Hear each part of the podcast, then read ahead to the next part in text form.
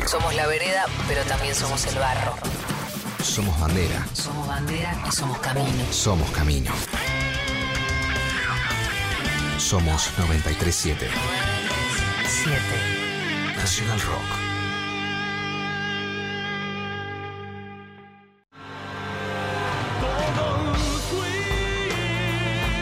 Todos fuimos. Todos somos.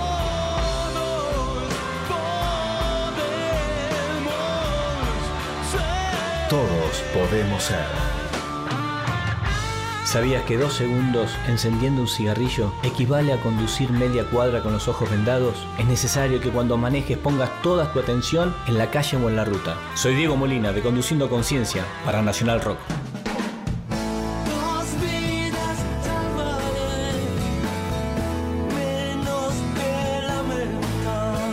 Yo me comprometo con la vida.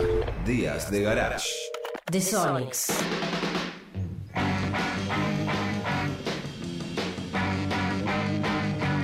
Paredes tiemblan, todo indica que están a punto de rajarse, para explotar. Demasiado ruido para un simple y pequeño garage de Tacoma, en Washington, a comienzos de los 60. Ahí, sin pudor y sin desvelo, están ensayando los Sonics, furiosos, muy furiosos. Mezcla de rock and roll clásico con algo distinto. Todo suena más acelerado, las guitarras distorsionadas y el vértigo inevitable del salvajismo.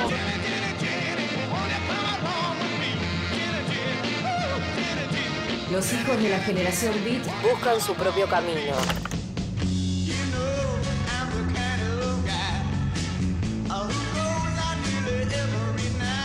Primeras letras de The Sonics iban a tono con los reclamos y las inquietudes de aquella cultura joven, de esas adolescencias efervescentes que venían a cambiarlo todo. Pero esas letras también recorrían otros mundos, subrepticios, y se hacían eco de lo más oscuro, satírico y provocador. Un ejemplo, la estricnina, un alucinógeno que empezaba a ponerse de moda.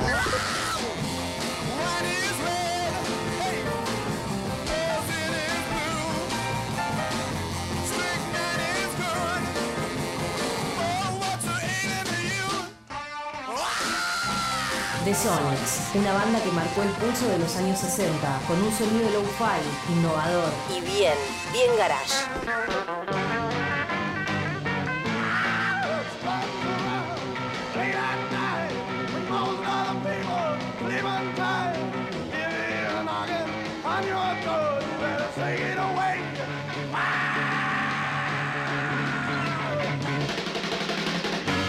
Días de Garage. 937. Estamos en Twitter. Arroba Nacional Rock 937.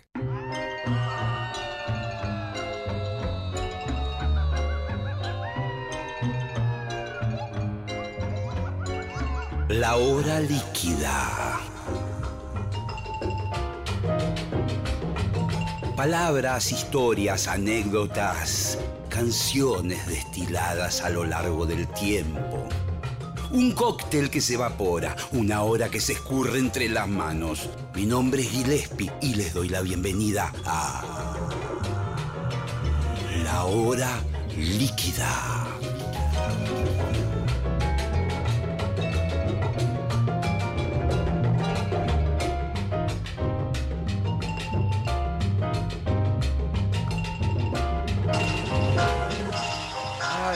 Buenas noches. buenas noches. Eh, Tengo un poquito de delay, ahí estoy perfecto. Estamos comenzando la hora líquida del programa de hoy, 25 minutos puntual desde Nacional Rock, aquí en la eh, famosa calle Maipú 555, nuestra sede natural, nuestra radio nacional, y hoy en un programa mm, de ribetes literarios de alto nivel de alto nivel, no de niveles medianos como manejamos habitualmente. Alto nivel está el señor Pedro Mairal del otro lado. ¿Qué tal, Pedro? ¿Cómo te va? Hola Gillespie, un gusto hablar con vos. Es un gusto el mío también.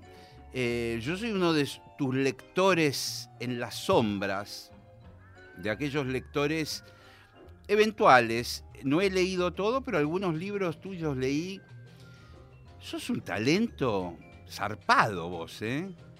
Bueno, muchas gracias, muchas gracias. Lo mismo digo ahora que nos tiramos flores Sí. de tu música, de tu música últimamente estoy poniendo bastante Gillespie on Fire Sí, y es un, un discazo total del cual tengo algunas preguntas después. sí, por supuesto. Esto es un intercambio. Es un programa de una hora que tiene por momentos la, dinámica de una especie de sesión de psicoanálisis, por momentos tienes la charla de cafetín, nunca se sabe bien por dónde vamos a transitar. Eh, el formato es así.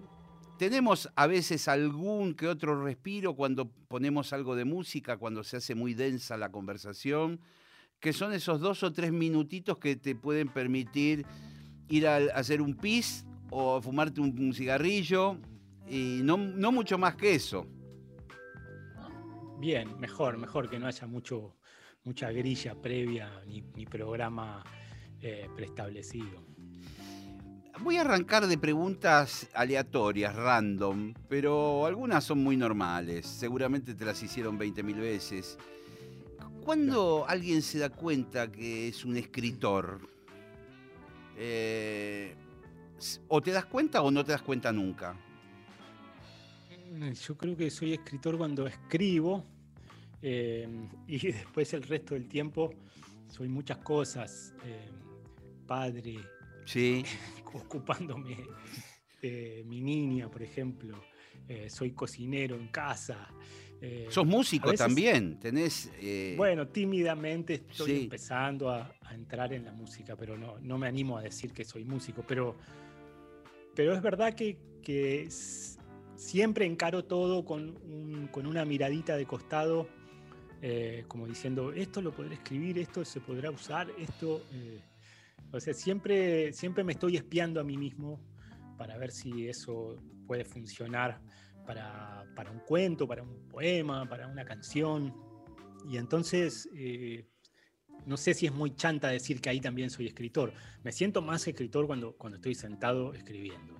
¿Y hubo un momento cronológico en tu vida? Yo pienso, hago una especie de, espejo, situación de espejo con vos y a veces identifico ahí entre los 12, 13 años, fin de la escuela primaria, yo me- me debatía entre varias posibles ocupaciones u oficios. Uno era la electrónica, de hecho era aprendiz de un taller de radioelectrónica en Montegrande, de un tipo que era muy capo en eso. Eh, pero por otro lado aparecía la música a partir de mi primo, que era músico, y la guitarra, después sería la trompeta. Pero más o menos lo identifico ahí, eh, fin de la primaria, comienzos de la secundaria, y, no sé qué especie de hilo plateado me, me- indicaba, vos tenés que ir por acá, vos tenés que ir por acá, no importa lo que hagan tus amigos, eh, no le des bola a nadie, eh, seguí, seguí, eh, perseverá, perse- viste, años y años, te digo hasta el día de hoy, por supuesto, eh, defendiendo a capa y espada lo que había elegido. ¿Cómo fue en tu caso? Claro, porque siempre es el- el temor de los que te cuidan, es de qué vas a vivir, ¿no? Sí, Eh, mira, yo, yo salí de, de la secundaria y me metí en el ciclo básico para estudiar medicina. y ¿eso qué? ¿Por, por, por mandato familiar? ¿Por...? no, no, bueno, había como en mi familia un mandato familiar de carreras fuertes. digamos, Sí, sí, ¿no? claro, claro, Familia- tradicionales, ¿no? familia- sí, familia de abogados y bueno, habría que hacer algo como que sonara importante. Y, y yo había tenido un accidente grande en el 88, un- unos años, un año antes, con un ómnibus en el norte, en el norte, en Jujuy, y había habido muchos heridos, etcétera. Y, y yo creo que en parte quise estudiar medicina como creciendo que podía reparar eso, ¿no? En el Sí. momento del accidente me sentí muy, muy em, como impotente de no poder ayudar. Y, y creo que estudi- estudiar medicina era un intento de, de reparar algo de eso. Y, pero tengo cerebro de poeta, entonces las ciencias duras me derrotaron enseguida. Claro. Biología, química, matemática. Y me empecé a dar cuenta que me daba medio lo mismo, 220 gramos que 22 gramos, entonces yo iba, iba a matar gente. Claro, claro, claro. Y, entonces eh, fue horrible, fue horrible ver que no era lo mío. Y, y seguí simulando que, mintiéndome a mí mismo, y en los cuadernos de la facultad me acuerdo que empezaron a aparecer unas cosas escritas al margen. Y al final yo mentí durante, en casa mentí como durante seis meses, un semestre entero. Y simulaba que iba a la facultad porque tenía que salir de casa. Sí, sí, sí, sí, claro, Y- claro. Y me iba a la cafetería de, de Ciudad Universitaria y me quedaba toda la mañana ahí leyendo cosas. Ahí empecé a leer muy, de una manera distinta y escribir. ¿Encontraste en ese Mm. momento, con esas lecturas eh, eh, fundamentales en ese momento de tu vida, encontraste esa especie de motivación extra de decir, cómo me gusta este tipo, cómo escribe, eh, yo podría hacerlo, o, o me- a mí me pasa cuando leo, por ejemplo, algunas cosas tuyas, que digo, eh, la verdad que qué lindo que, que es escribir. eh, después cuando me pongo soy un queso, ¿viste? Y no tengo la motivación, no puedo estar las horas, hombre, sentado haciéndolo. Pero ¿a vos te pasaba con algún autor? Claro, me pasaba, por ejemplo, con los cuentos de Cortázar o cosas cortas de Borges, eh, estar leyéndolos y querer provocar eso en, en otra gente, digamos, ¿no? Y claro, pero no, no había en mi familia un modelo de eso, de, de las, de las artes. Siempre había quedado eh, relegado a, a- a los hobbies eso. Sí. Y, y entonces, bueno, ahí decidí, bueno, yo, pues yo voy a estudiar letras y les hice una, una cosa horrible a mis viejos. Una Eh, especie de extorsión. En esa época estaba- estaban dando la Sociedad de los Poetas Muertos, ¿te Sí, sí, claro, claro, claro. Había un, había un chico que se suicida porque no lo dejan estudiar teatro. Sí. Y yo les dije a mis viejos, eh, tienen que ir a ver esta película, para mí es muy importante. Y volvieron pálidos del cine, diciendo, es verdad, vos, vos tenés que estudiar lo que vos quieras. Fue una psicopateada muy efectiva. Y, y ahí les dije que yo quería estudiar letras. Y bueno, y me metí en, a estudiar letras y paralelamente también hacía un taller donde iba y escribía. Y yo creo que ahí eh, eso fue, y, y es- y ese tiempo solo en la, en la cafetería también leyendo, fue, fue encontrar lo que yo quería hacer, pero un lugar en, en- en la literatura, en la escritura y en la, en la lectura, donde yo podía soportarme a mí mismo, podía soportar el no saber quién carajo era, eh, todos mis cabos sueltos. Sí. digamos. Mm. En ese lugar yo podía, encontraba como un, un ser, para ponerme así muy filosófico, De una hecho, personalidad. hay algo en tu forma de escribir que, que te delata, Ajá. eh, te transparenta. Eh, no sucede habitualmente. eh, a veces uno lee cosas que son completamente fantasiosas y que no representan el espíritu quizás verdadero de ese escritor, eh, que van por lados, eh, a veces quizás pueden ser hasta fobias que tienen para escribir que no se parezcan nada a lo que ellos son. Pero eh, leyéndote, es como que vo- vos haces pequeños comentarios, observaciones que conectan al lector con tu vida personal, Sí, no con la obra de ficción, sí. ¿no? Sí, totalmente. Lo hago todo el tiempo eso y eso provoca mucha identificación Sí. en, en los lectores, las lectoras. Creo que es un truco que hago porque no siempre es 100% mi, mi vida. Pero me parece que se trata de escribir por ahí desde la vulnerabilidad, digamos. de- ¿no? Un poco un personaje antihéroe, medio loser y vulnerable a cosas, eh, débil, Sí. no una figura de superhéroe y, y de, de macho y demás. Siempre fui eh, el, el más chiquito de la clase, eh, siem- siempre fui un poco eh, el antihéroe, pero encontré en la palabra mi superpoder, que es una gran venganza, porque, porque es la gran venganza del Sí, sí. mundo. Sí, porque además eh, ahí en ese territorio vos sos poderoso y tenés formas muy sutiles y elevadas de, de ajusticiar a todos esos personajes nefastos que te rodeaban.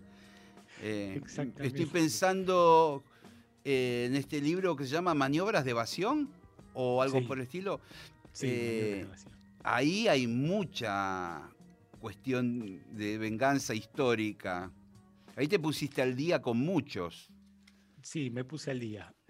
Sí, porque, bueno, toda esa cosa de los machitos alfa, ¿viste? Sí, Em, hay, hay una cosa de qué es ser hombre, ¿no? ¿Qué Sí, es ser hombre? sí, yo lo padecí Eh. también de, de- de igual manera, digamos, me siento muy identificado por aquellos momentos escolares y de, de cuando de la pubertad y de todas esas cosas que había que demostrar a los demás, ¿no? Sí, sí, sí, sí. Y incluso eh, crueldades físicas, porque yo me acuerdo que todavía en cuarto año era completamente lampiño y, y llegaba el primer día de año y yo pensaba, me parece que en verano crecí un poco. Sí. Y llegaba y mis amigos eran unos monstruos peludos que les había cambiado la voz y Sí. hablaban así, me sacaban una cabeza. Sí.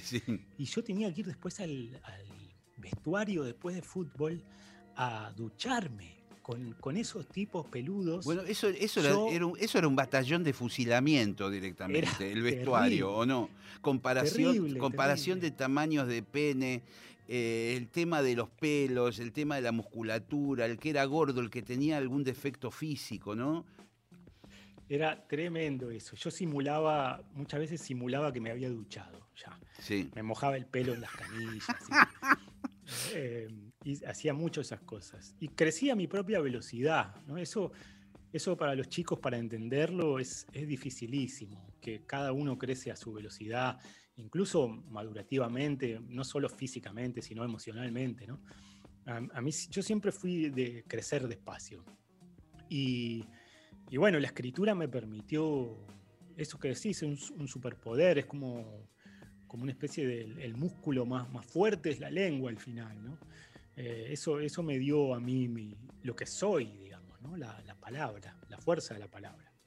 Sí, y, y encontrás en esos relatos, haciendo una retrospectiva, a veces casi fotográfica, de, de los lugares, de los personajes en cuestión, de las situaciones.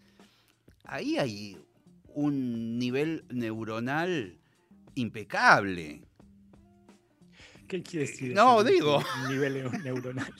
Ahí, ahí no hay, no hay, no hay sinapsis complicadas, no hay el- el- electricidad mal transmitida entre las neuronas. Ahí hay un cerebro que estuvo prácticamente conservado a la perfección hasta hoy. Eh, sí, bueno, no, no, no he hecho drogas duras, digamos.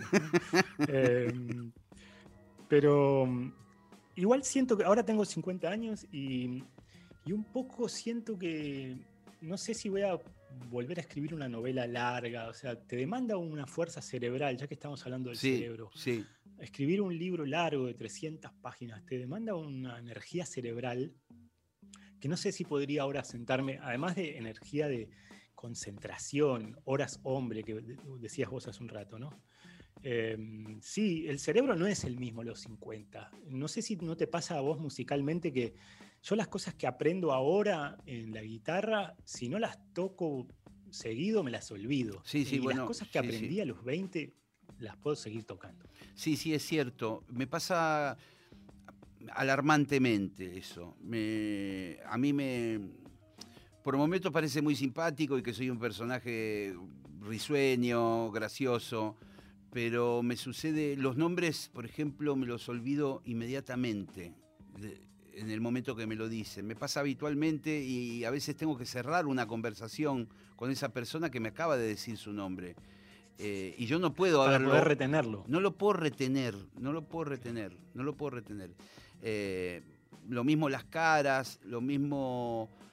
eh, es alarmante porque no sé qué es lo que me está pasando, pero incluso hasta vuelvo a ver películas que después a los 10 minutos me doy cuenta que ya la vi, la- y la vi hace poco la película, y me parece nueva. Eh, es como un velcro medio gastado, que ya no- sí, no, engancha. mucho. sí, no. qué cosa.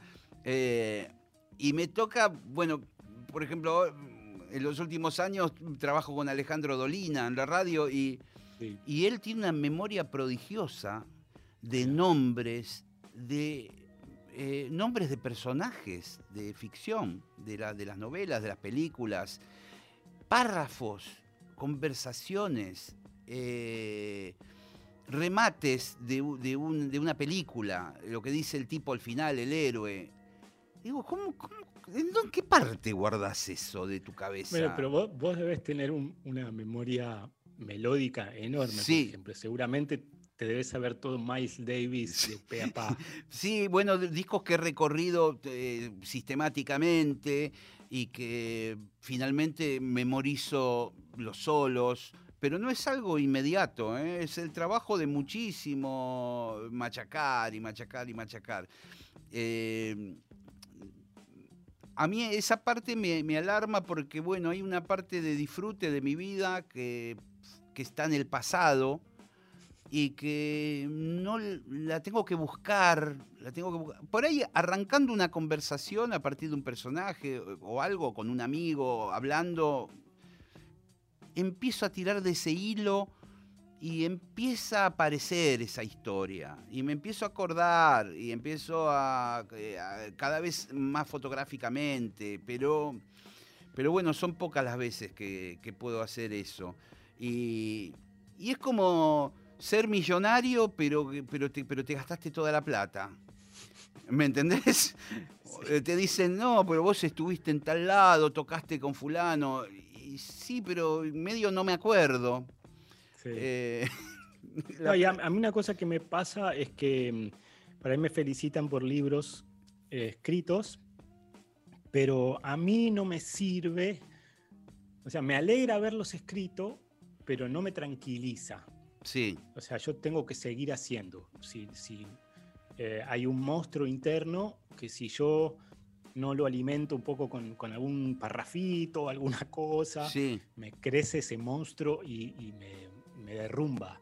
Eh, o sea, no me sirve haber escrito. Seguramente fue como una gimnasia muy buena para mí, pero a nivel emocional y esa parte mía que necesita procesar la vida, digerirla en un poquito de obra, eh, no se tranquiliza si no hago un poquito. O Claro, sea, claro, Por eso claro. digo, e- esas cosas que hiciste, lo que hiciste te sirvió como gimnasia, pero no necesariamente te sirve ahora para tranquilizarte. Vos hablabas recién de las novelas y el desafío que implica para un escritor la novela. Hoy, de hecho, hablaba con una autora, colega tuya, que, que está pasando por un muy buen mom- momento comercial y que hace un- de un género que se llama fantasy y que me hablaba de, de que había firmado por una trilogía eh, tres libros de, de este tamaño, de, de ancho. Sí. O sea, tres ladrillos. Eh, obviamente es una piba joven. Eh, yo ya de pensar eso, de que vos te comprometiste a escribir, supongamos, más de 3.000 páginas entre los tres libros, es una locura demencial. Es una locura demencial. Lo que me tranquiliza un poco es que probablemente dentro del género ese hay bastantes como eh, piedras de toque para ir eh, apuntalándote. Hay como una técnica, ¿no? De, de- de- Sí. de, bueno, de tantos personajes, yo los voy a hacer crecer, esto va, va- va a consumir muchas hojas, páginas. Sí, tiene, tiene que haber como una introducción, unos capítulos introductorios, después un desarrollo, después el conflicto y que cierre. O sea, debe haber como unas estructuras que te deben a- ayudar a, a ir dialogando con vos para, para hacerlo. Digamos, no es que estás solo en el salitral Sí. teniendo que inventar algo de cero. Me parece un mundo. que debe haber como claro. unas, unas grillas un poco previas, ¿no? Claro, claro. No es el caso del tipo de novela que podés escribir vos, que no tiene esa plantilla, esa especie de estructura eh, eh, fundamental que vos decís, bueno, necesito el héroe, el antihéroe, varios villanos, no sé, un mundo de fantasía que está organizado de tal forma, dragones, eh, platos voladores, no sé. Eh, el caso de la novela tuya es distinta. Sí, sí, porque me puedo ir un poco para cualquier lado. También eso me da una gran libertad, ¿no? Pero sí, me puedo ir para cualquier lado. Puedo hacer una novela así hiperrealista, medio psicológica. Puedo hacer una novela medio de ciencia ficción. eh, puedo hacer cualquier cosa. Sí, y eso a veces me inquieta un poco porque la libertad, viste, que angustia siempre. Sí, sí, claro. Es muy angustiante la libertad. Sí, Eh, pero bueno, eh, por ejemplo, el- el- este último libro que salió, El Gran Surubí, es, un- es una novelita escrita en sonetos. O sea, aunque parezca rarísimo, sí. la forma me ayudó a escribir, porque fue como escribir con un amigo. Eh, es decir, tenés que rimar en el soneto. Sí, contame un poquito cómo es la técnica del soneto. ¿Cómo, cómo Bueno, es? el, el soneto es una forma que viene del siglo de oro español, ¿no? que son, son 14 líneas eh, con versos de 11 sílabas y son, y son rimadas. ¿no? Eh, quizá algunos les hicieron aprender sonetos en la escuela secundaria y les da pánico la palabra. ¿no? Y yo, los, yo había escrito algo que se llamaban pornosonetos, que son Sí, los conozco. como su nombre lo indica, sonetos medio porno. Y ya había escrito muchos, y mm, como 300 sonetos. Y cuando me quise sentar a escribir eh, El Gran Surubí, que era una novela por entregas para la revista Orsay que hacía Cassiari, Sí, no me salió en narrativa, o sea, no, perdón, en prosa, no me salió en prosa. No, tenía muchas cosas que explicar y el trasfondo social y psicológico del personaje. Y entonces dije, ¿por qué, como ya tiene un aire medio Martín Fierro el, esto, ¿por qué no lo intento con el verso de 8 de Aquí me pongo a cantar al compás de la sí, vihuela? sí. Y no me salió. Pero dije, pero yo había escrito ya la musiquita del soneto, el verso de 11 lo tengo. ¿Por qué no intento eso? Y entonces ahí fue como abrir una canilla. Y fue como te decía, como escribir con alguien, porque la forma dialoga con vos. Ponele, Claro, claro, claro. Es lo mismo pasa con la música por ahí. Si vos querés hacer un tema, una canción al estilo de eh, X o en determinado estilo musical, blues, jazz, lo que fuere, folclore, eh, ya ese encuadre ya es algo, ya tenés algo, Claro. tenés- ya trabajás en base a eso. y Eh, la tónica de una canción, por sí, ejemplo. sí, claro, claro. También, ahí es una serie de acordes por los que te vas a ir moviendo, ¿no? Sí, sí, sí, Eh, es una... Claro, sí, una- la, la forma dialoga con vos y te, te, te permite, como vos movés un pie y la forma te dice, bueno, podés mover el otro de determinada manera. Ponele un, un versito de los pornosonetos decía, te vas en un avión al Uruguay. Sí, Allá tengo que rimar Uruguay. claro, de- Con jodidísimo. headphones escuchás Yamiro Kwai. Claro, pero Y eso me lo susurró la forma. Yo nunca hubiera metido a Yamiro Kwai en un poema si no era porque la forma me lo dijo al oído. claro, claro, claro, claro.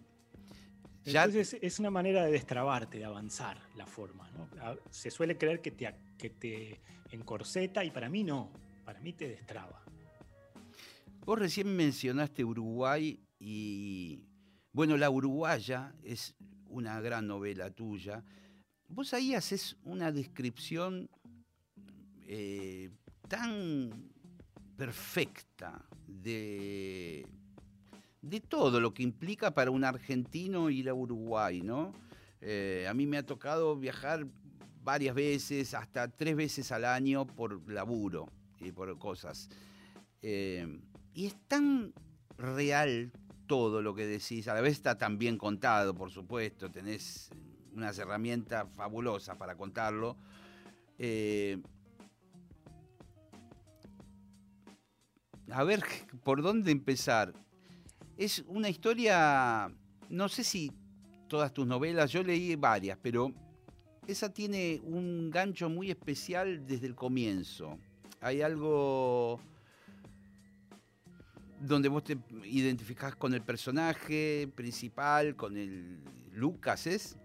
Sí. Con Lucas. Eh, ya, te, ya te identificás y parece ser una fiesta, ¿viste?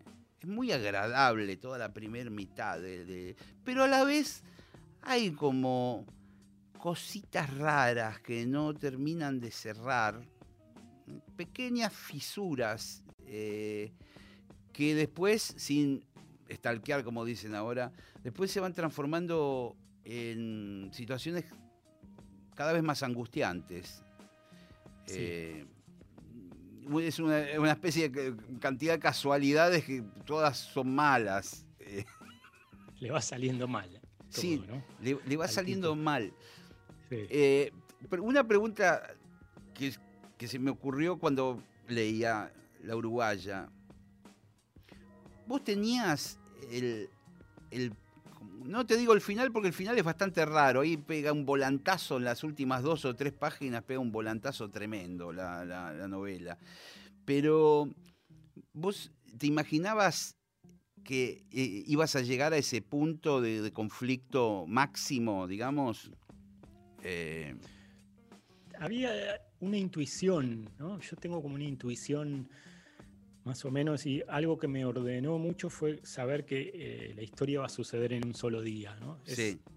un día de, de Lucas Pereira que está casado y cruza de Buenos Aires a Montevideo a buscar unos dólares por- porque le conviene el cambio, saltando lo que era el, el famoso corralito bancario, ¿era? ¿O era ¿Así se llamaba? o Sí, el corralito, o siempre hubo restricciones para, para cruzar dinero en forma física, en el, en el barco. Entonces él se va a buscar unos dólares eh, con los que supuestamente va a vivir durante un año. Es que es que genial cobra- esa Cobra historia. de unos libros. Vos Y te se va a encontrar con, con una chica que conoció el verano anterior en un, eh, en un festival literario. Y Divina, con un... con con Guerra. sí, se Con- llama Guerra. Y, y creo que, no sé si te pasó eso, pero ya sabés que le va a salir todo mal desde, desde el principio. Yo no, yo no sabía, pero, pero cada tanto había un, un trago amargo. Algunas pequeñas imperfecciones, cosas que no, no salían del todo bien. eh, Sí, y- hay, y- hay algo cuando él se junta con los dólares y se los esconde abajo de la ropa, que ya parece como un hombre bomba con eso, está cargado de... de- Eso le genera, esto, eso te genera una tensión. Vos no podés Sí. después andar todo un día deambulando eh, a la deriva por Montevideo con toda la, con la plata que te va a dar tranquilidad uno o dos años. un tarado profundo. Sí. Yo, yo creo que eh, hay, hay algunas cosas que son mías del personaje, pero después otras las llevé como más lejos, o sea, y hay cosas que me caen mal del personaje. Eh, y el- por ejemplo, que el tipo le está echando la culpa a su familia, a su mujer y a su hijo de, su frustración, ¿viste? Un Sí, montón de sí. cosas que me caen mal. Pero yo sabía que había que llevar eso lejos, para ese lado. Eh, y la gente cree que el tipo ese soy yo 100%. Y me he tenido que fumar mucha crítica al respecto. Como... Incluso un tipo me desacreditó un día en Twitter diciendo, callate que a vos te robaron en una playa de Montevideo. O sea, Pero, pero bueno, eso ese- para mí es, es, es, un- es una gozada, como dicen, porque sí. entiendo que ahí se tragaron el anzuelo hasta el fondo, el anzuelo de la ficción. ¿no? Eh, eso que vos decías al principio, que parece que soy yo. Sí, sí, bueno, hay un montón de observaciones que evidentemente son tuyas, que, que son las que visten a- al relato y al personaje, pero claro, confunden porque, sí, naturalmente uno dice, mira lo que le pasó a Pedro, mira que, que- Claro. qué loco, se enganchó Sí. con una mina, con dos o tres vagos amigos de él que se fueron a hacer una boludez a- a la playa y, y ella, mm, eh, igual a mí me sorprende que, que- que el personaje el, el femenino, la contrafigura del libro, eh, empiece a, a velarse tanto, aunque medio ya te das cuenta que, que lo va como histeriqueando. Sí. Es fantástico el libro, es fantástico, me estoy acordando, mira, me estás haciendo acordar. Es fantástico que, que ellos eh, hagan una cita, esto igual pueden leerlo los oyentes, muchos lo habrán leído, pero es fantástico que hagan una cita que, que parece ser romántica y que, y que ella aparezca con un perro que tiene que ir a devolver a un lugar. Ya ahí aparece un chino im- infernal. Él cree que tiene, cree que tiene, como dicen los mexicanos, el golpe arreglado, ¿no? Sí, Eh, y, y ya se consiguió el hotel, la, la habitación. el de hotel, se toman un trago y, al- y a la media hora están en el hotel. Y ella cae con el perro. Y ella, Sí, eso yo lo llamo el factor perro. O sea, en la, en la ficción hay que meter cosas así que, que nadie se veía venir. Eh, cositas que decís, pero ¿cómo? Y ahora esto no estaba en los planes, ¿no? sí, A mí me gusta mucho hacer eso. Me parece que ahí le haces un, una amague al lector. Y, y además nos pasa eso todo el tiempo en la vida cotidiana. O sea, es así. vos haces sí. unos planes que siempre algo raro pasa y sale mal. eh, y, y eso es lo, lo interesante de, en realidad de, de escribir y de, y de vivir también, supongo. ¿no? Sí, a, a mí me pasa particularmente algo parecido al personaje de la novela en el sentido de que en los últimos tiempos, yo no sé si que me estoy volviendo viejo o que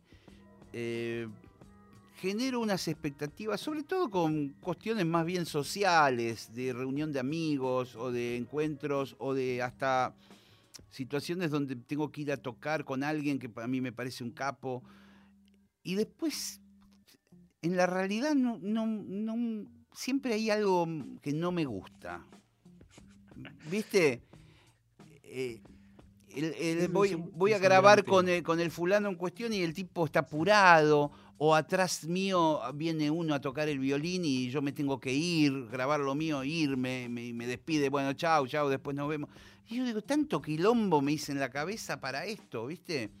Es un gran tema la diferencia entre la expectativa y lo que sucede. Sí, Es, eso siempre funciona literariamente y sobre todo en, en- en- en cuestiones eróticas, lo que cada uno se imagina que va a ser, que va a ser el encuentro y después la performance que es medio un papelón sí.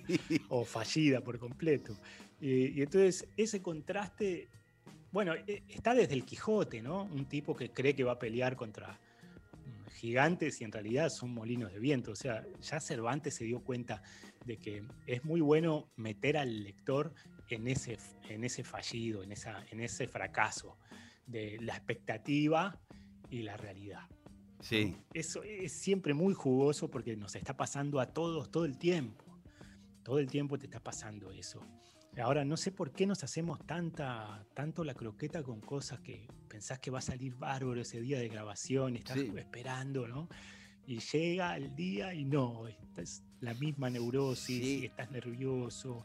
sí. eh, no Qué lástima, ¿no? Qué lástima que, que no se pueda su- eh, hab- haber una instancia de superación de, de- de- de eso hacia, qué sé yo, van pasando los años y uno ya debería disfrutar plenamente de los vaivenes de la vida y no estar siempre poniendo, imponiendo ideas y expectativas, ¿no? ansiedad, toda esa ansiedad de estar corrido hacia el futuro.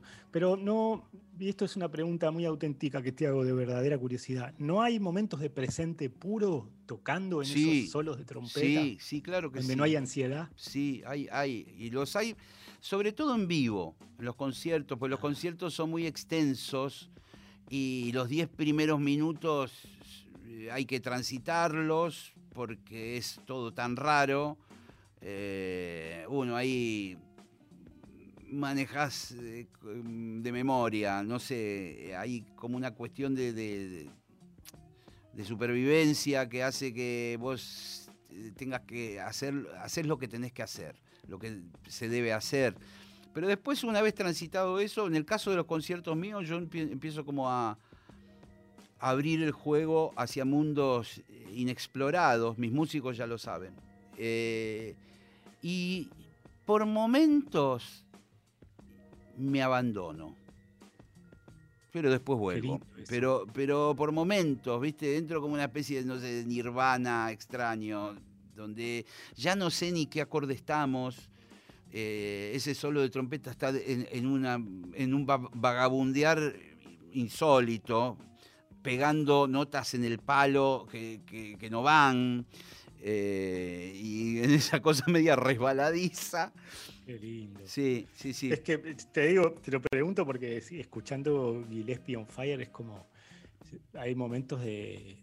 Que decís, acá la están pasando muy bien. Sí, sí, sí, sí. La están pasando muy bien. Están en otra, en otro plano. eh, haciendo algo que no, que no es verbal. Además, Sí. yo le tengo mucha envidia a eso en la música, que no hay palabra, es otro lenguaje y se están comunicando en otro lugar, ¿no?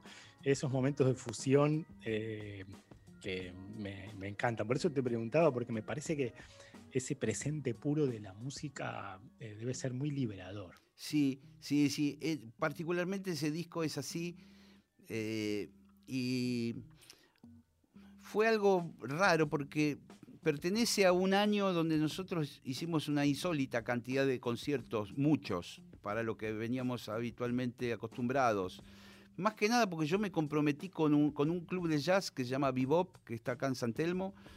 Eh, me comprometí a hacer todos los miércoles de todo el año.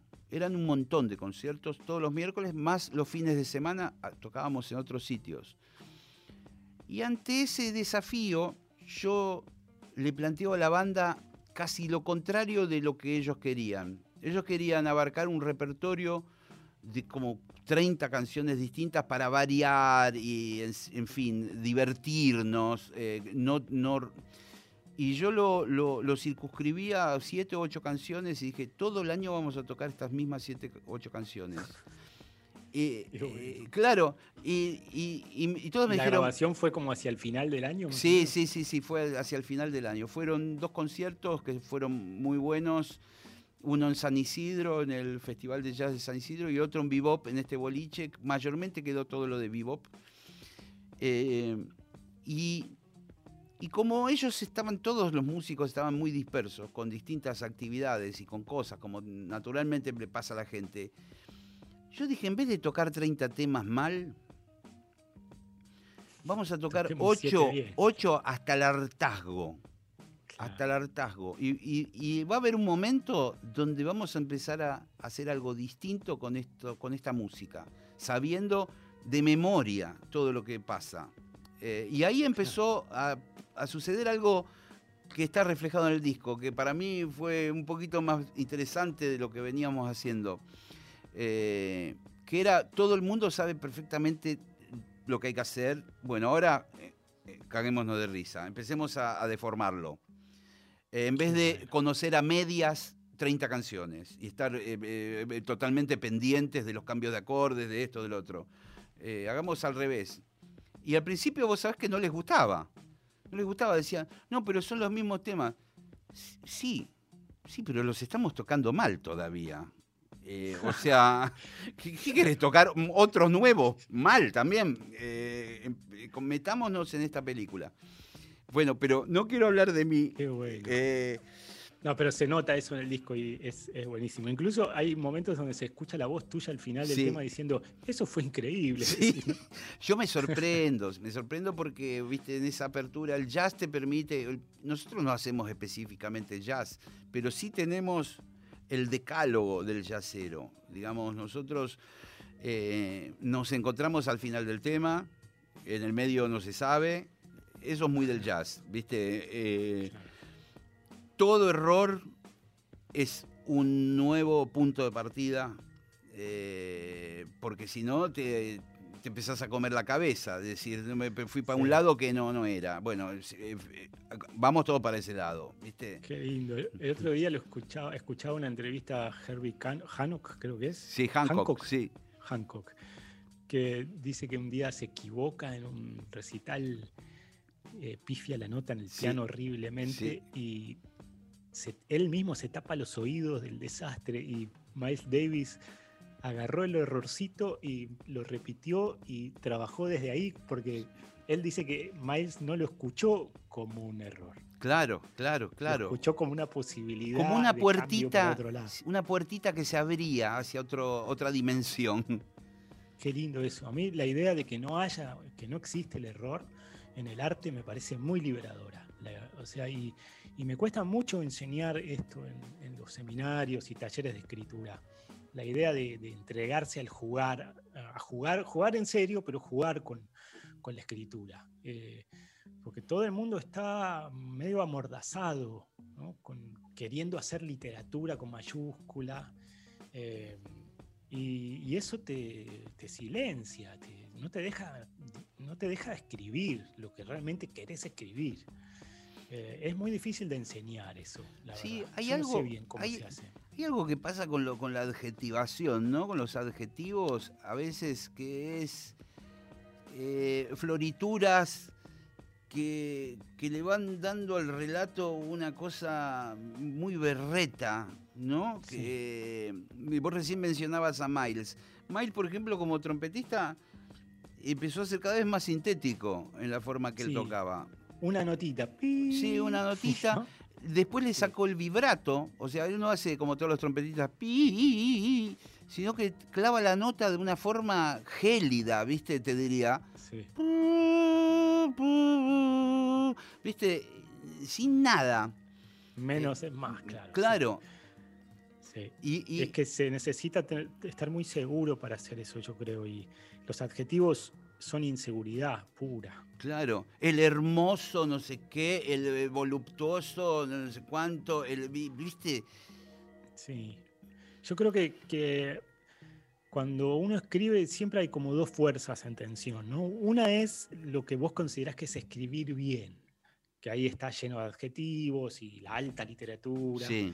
Y después está cómo le explicarías algo a un amigo o a una amiga, cómo se lo contarías en un bar.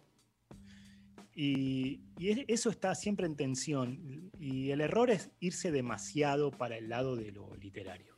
Hay que encontrar como un equilibrio entre eso. Pero cuanto más cerca te vas de la fuerza de la lengua hablada, más fuerza tiene el texto.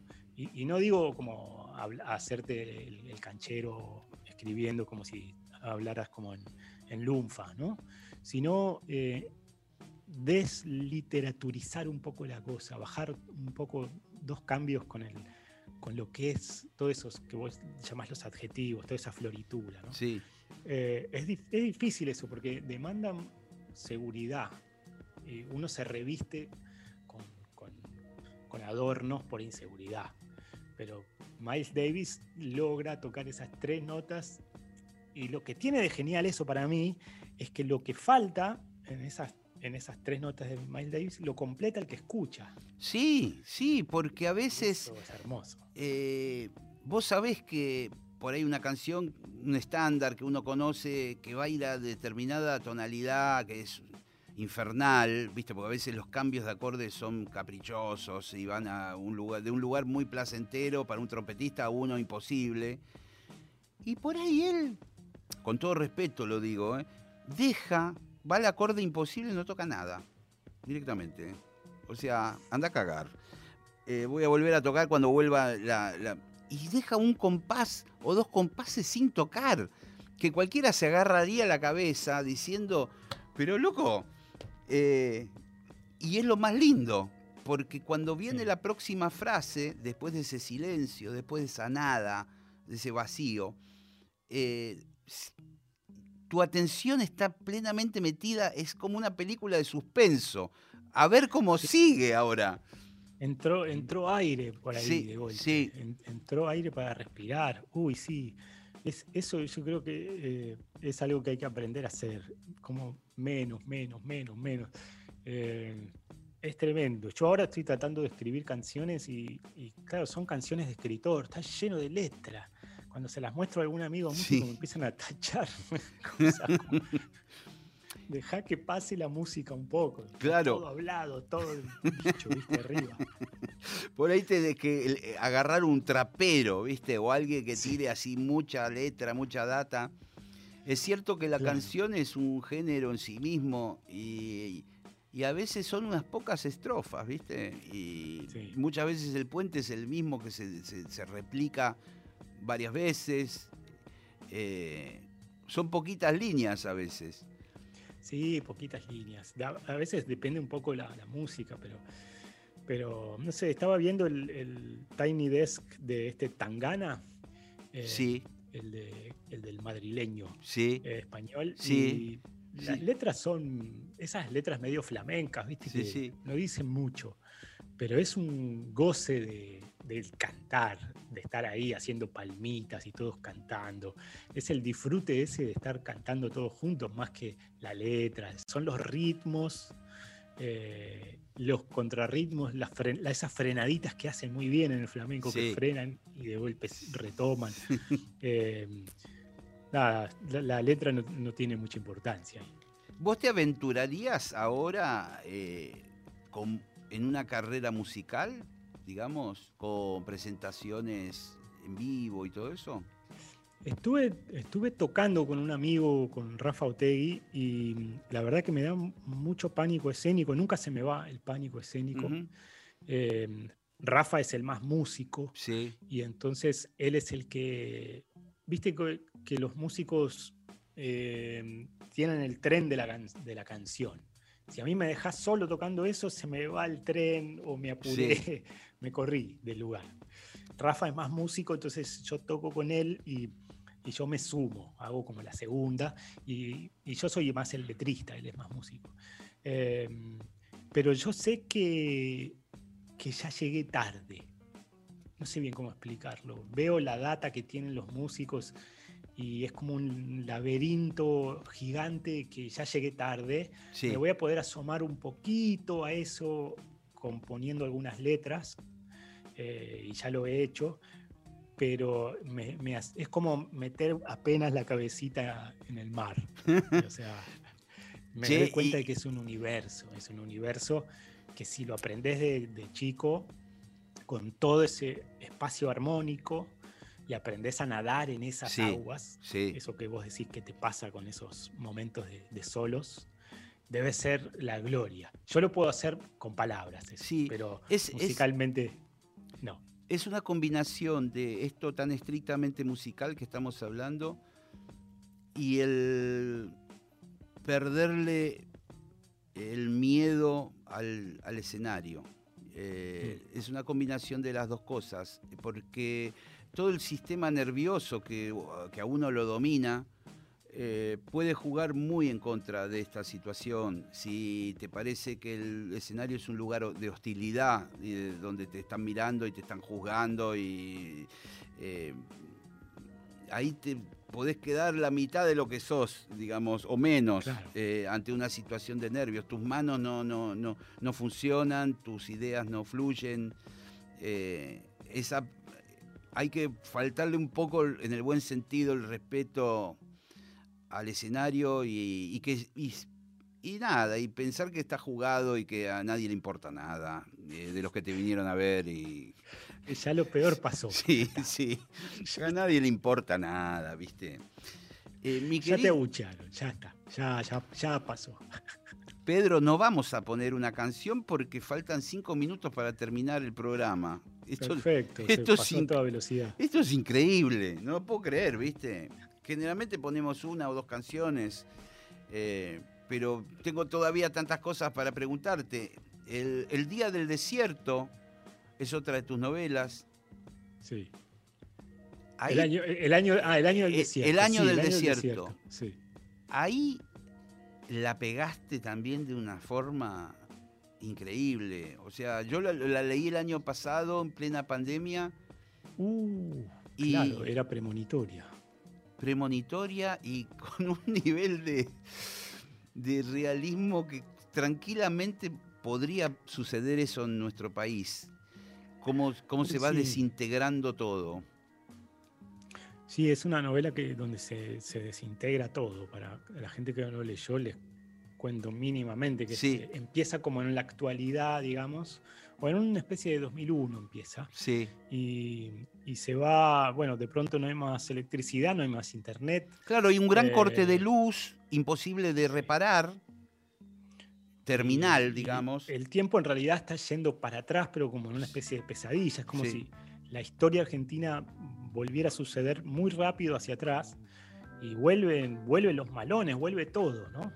Eh, queda y, y- y va avanzando el pastizal desde las afueras de Buenos Aires y Buenos Aires se va replegando y va empezando a ser, volviendo a ser la Buenos Aires que era antiguamente colonial, hasta que queda el pasto nada más.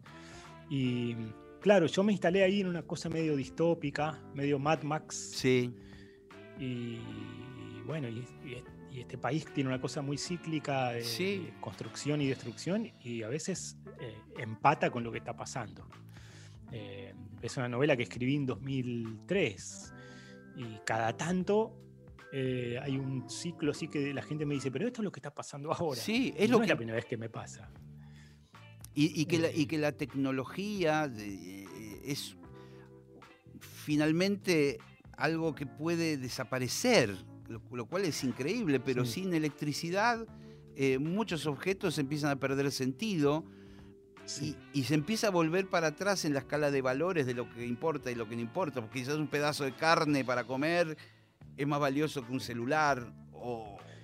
Claro, y es que eso está a un pasito al costado. Está, digamos, esto que consideramos, eh, no sé, que abrís la canilla y sale agua y tocas la pared y se prende la luz y vas al súper y hay comida, eh, es mucho más frágil de lo que pensamos. O sea, puede fallar muy rápido. Sí, Eh, y, y eso es un poco donde quería eh, instalar la, la narración, pero se vivió en el, 2000, en el 2002, ¿no?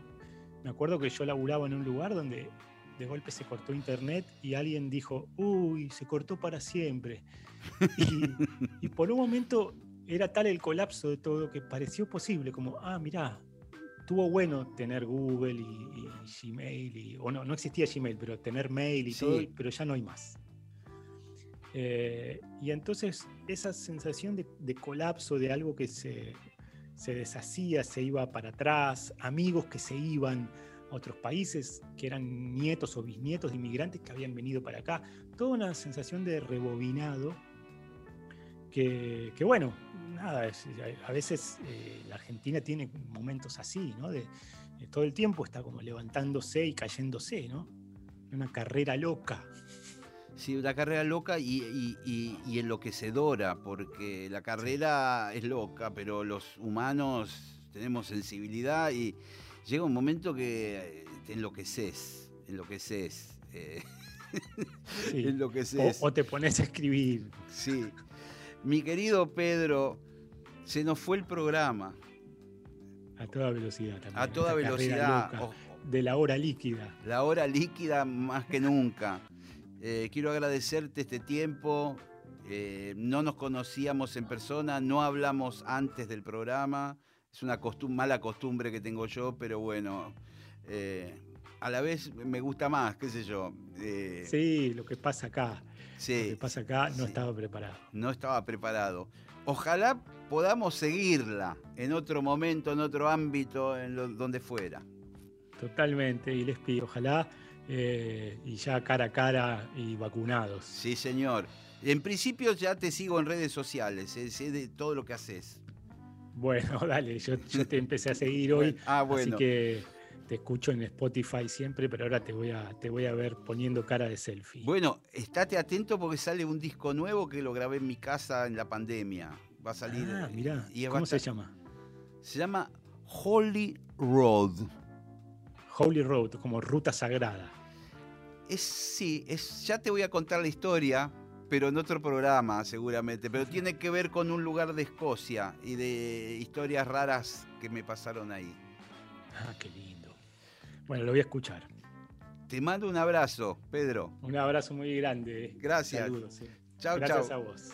Señores, se nos fue el programa, se evaporó como mercurio entre las manos. Esto fue la hora líquida. Nos encontramos el martes que viene a las 8 de la noche. Pásenla bien, chao.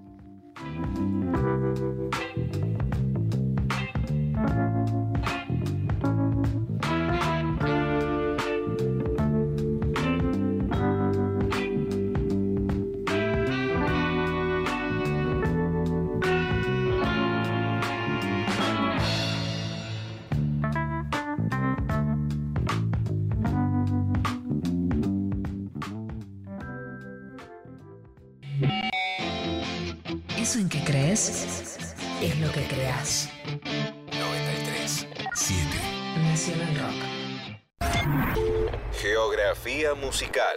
Los Traidores, Montevideo, Uruguay.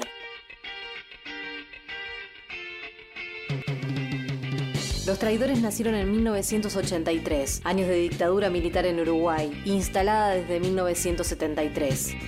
A pesar de que todo está oscuro, puedo ver con claridad. Juan Casanova, Víctor Natero, Pablo Dana y Alejandro Burdil